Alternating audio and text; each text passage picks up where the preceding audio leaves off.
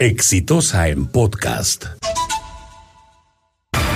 Hoy es un día crítico en el sur del Perú. Se ha convocado un paro en Arequipa en respaldo a las demandas de los agricultores del Valle del Río Tambo que se oponen al inicio de las obras para el proyecto Tía María y la tapada que realiza la empresa mexicana, el Grupo México, propietaria actualmente de la empresa minera Sauter.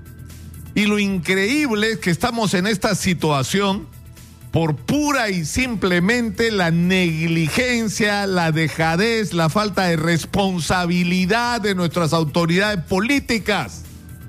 Porque la discusión es bien simple. ¿Es posible que la agricultura y la minería convivan en general? Sí. ¿Es posible que esto ocurra en el Valle del Tambo? No lo sabemos. Porque lamentablemente esa es la respuesta, porque hace 10 años hizo un estudio de impacto ambiental por el que alguien cobró, pues no me vengan con historias. Le encontraron 138 observaciones los representantes de la UNOPS, que es un organismo de Naciones Unidas. Era una burla, era una estafa este estudio de impacto ambiental. Entonces, ¿qué pasó a partir de eso? No ha habido un diálogo real con los representantes efectivos de la población y de los agricultores.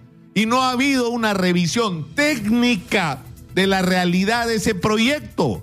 Y el gobierno, con un estudio de impacto ambiental que para la gente sigue siendo sospechosa, decide otorgar la licencia de construcción sin conversar antes con la gente. Y por eso estamos en esta situación. Y en el Congreso de la República este tema ni siquiera es agenda, ni siquiera les pasa por la cabeza que esto es trascendente trascendente para la vida nacional. Y esto es una muestra más de por qué se tienen que ir todos. Señor, necesitamos una renovación en la política peruana. Necesitamos que la gente que acceda a las posiciones de poder en el Perú por lo menos se preocupe por los problemas de los peruanos. Porque recorran ustedes de, extremo a extremo el país y sus problemas y no tenemos soluciones ni para los problemas del caos en el tránsito en Lima. Y estamos enfrentados a la necesidad de tener la verdad sobre el funcionamiento de la corrupción en el Perú, en el escándalo Lavajato, y lo que hacen los políticos es tratar de boicotearlo. Sueñan con que se vaya Rafael Vela a su casa, sueñan con que se rompe el acuerdo con Odebrecht y no nos cuenten lo que nos tienen que contar, porque mañana van a hablar los brasileños.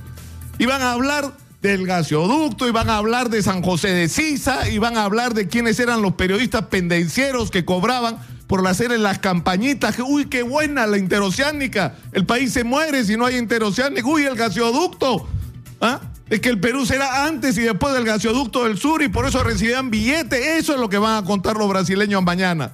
Y hay gente que no quiere que eso ocurra, que se sepa a qué nombres pertenecen los seudónimos. ¿Quién era la princesa? ¿Quién era Bigote? ¿Quién eran esas personas que eran funcionarios públicos o personas con capacidad de decisión que estaban recibiendo comisiones ilegales. Es decir, nos sobran las razones para llegar a la conclusión de que se tienen que ir y lo que tienen que entender es que el país está cansado.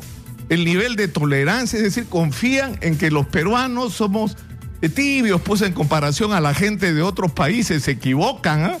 se equivocan, porque la cosa se puede poner muy brava en este país si los políticos no sintonizan en algo tan elemental como entender que su tiempo terminó y que se tienen que ir. Este fue un podcast de Exitosa.